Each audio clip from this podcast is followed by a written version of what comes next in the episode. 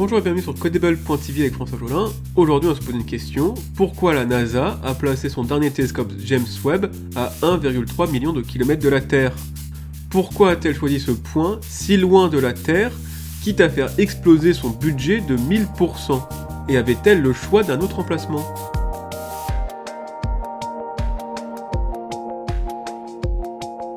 Le 25 décembre dernier, la NASA, avec l'aide de l'Europe, lança son plus cher télescope à 10 milliards de dollars vers un mystérieux endroit situé à 1,3 million de kilomètres de nous. Pourquoi se mettre un tel défi? Avant de répondre à la question, il faut déjà souligner que si possible, il ne faut pas envoyer un télescope si loin. La première raison saute aux yeux, cela rend l'acheminement extrêmement compliqué. À une telle distance, on ne pourra jamais réparer le télescope. Or, c'est justement ce qu'a dû faire la NASA avec le télescope Hubble, mais en orbite autour de la Terre en 1990. Malgré tous les soins apportés à sa conception, la NASA a dû envoyer des astronautes pour le réparer. De plus, si loin de l'atmosphère terrestre, les conditions vont être rudes pour le pauvre James Webb. Il sera plongé en permanence dans le vide spatial à moins de 133 degrés. On se retrouve donc devant un casse-tête d'ingénierie.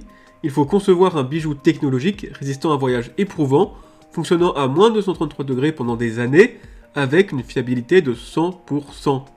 Il a donc fallu tester et retester chaque pièce, chaque assemblage, dans des chambres à vide à moins de 133 degrés. À la fin, la NASA a dû faire d'importants travaux sur sa plus grande chambre à vide du monde située au centre Johnson. Toute cette complexité de conception et de test est la raison qui a fait passer le budget initial de 1 milliard de dollars à plus de 10 milliards. Donc vraiment, si vous devez installer un télescope quelque part, le mettre à 1,3 million de kilomètres de la Terre est une mauvaise idée à moins que vous souhaitez observer très finement dans les infrarouges. Mais qu'y a-t-il donc à voir dans les infrarouges? Il faut savoir que chaque onde électromagnétique est liée à un objet ou événement spatial. Il y a évidemment le domaine du visible, que l'on connaît bien, allant du bleu au rouge et qui permet déjà de voir les étoiles et les galaxies. On peut aussi scruter les ondes radio pour repérer les pulsars. Les étoiles à neutrons, elles, rejettent des rayons X et des rayons gamma. Pour l'infrarouge, il y a l'embarras du choix, les toutes premières ondes après le Big Bang voyagent depuis maintenant 14 milliards d'années dans l'univers et finissent tous par tendre vers l'infrarouge. Regarder les infrarouges permet donc de remonter le temps jusqu'au Big Bang. Les pomponnières étoiles sont opaques dans le visible, mais transparentes dans l'infrarouge. Étudier ces astres à l'infrarouge permet aussi de mieux comprendre la naissance et la formation des étoiles et des galaxies. Enfin, les molécules d'oxygène, d'eau et de CO2 filtrent l'infrarouge. C'est une source d'informations précieuse si l'on souhaite analyser d'autres planètes. Analyser l'infrarouge présent dans d'autres atmosphères de planètes lointaines permettra peut-être d'y trouver la vie. Bref, l'univers regorge d'ondes infrarouges intéressantes à étudier, il y a même trop d'infrarouges. L'infrarouge est même partout autour de nous. En fait, dès qu'un corps est chaud, il rayonne de l'infrarouge. Chaque être humain, chaque voiture ou chaque maison rayonne de l'infrarouge. On pourrait donc tout simplement mettre James Webb loin de la civilisation, comme l'extrême large télescope au beau milieu du désert chilien. Non, parce que notre atmosphère étant composée d'oxygène, d'eau et de CO2, elle filtre la quasi-totalité de l'infrarouge venant de l'univers. De plus, la Terre elle-même émet de l'infrarouge. Il y a même des panneaux solaires qui captent cette énergie la nuit.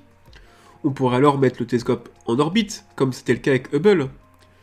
Oui, comme c'est le cas aussi avec beaucoup d'autres télescopes spatials qui justement sont là pour regarder l'infrarouge, mais ce n'est pas l'idéal l'orbite terrestre.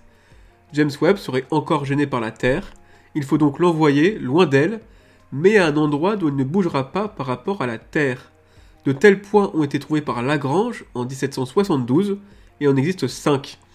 Et le télescope James Webb va justement au point de Lagrange 2, le fameux L2, placé sur la ligne Soleil-Terre à 1,3 million de kilomètres de la Terre en s'éloignant du Soleil. C'est un des rares points stables autour de la Terre que l'on puisse utiliser.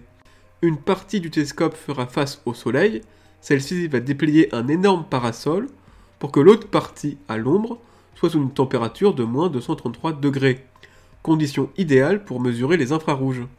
Et voilà, voilà pourquoi la NASA a investi plus de 10 milliards de dollars pour mettre son télescope si loin c'est la meilleure configuration pour étudier très finement les ondes infrarouges sans être gêné ni par la Terre et son rayonnement, ni par l'atmosphère et sa filtration des infrarouges.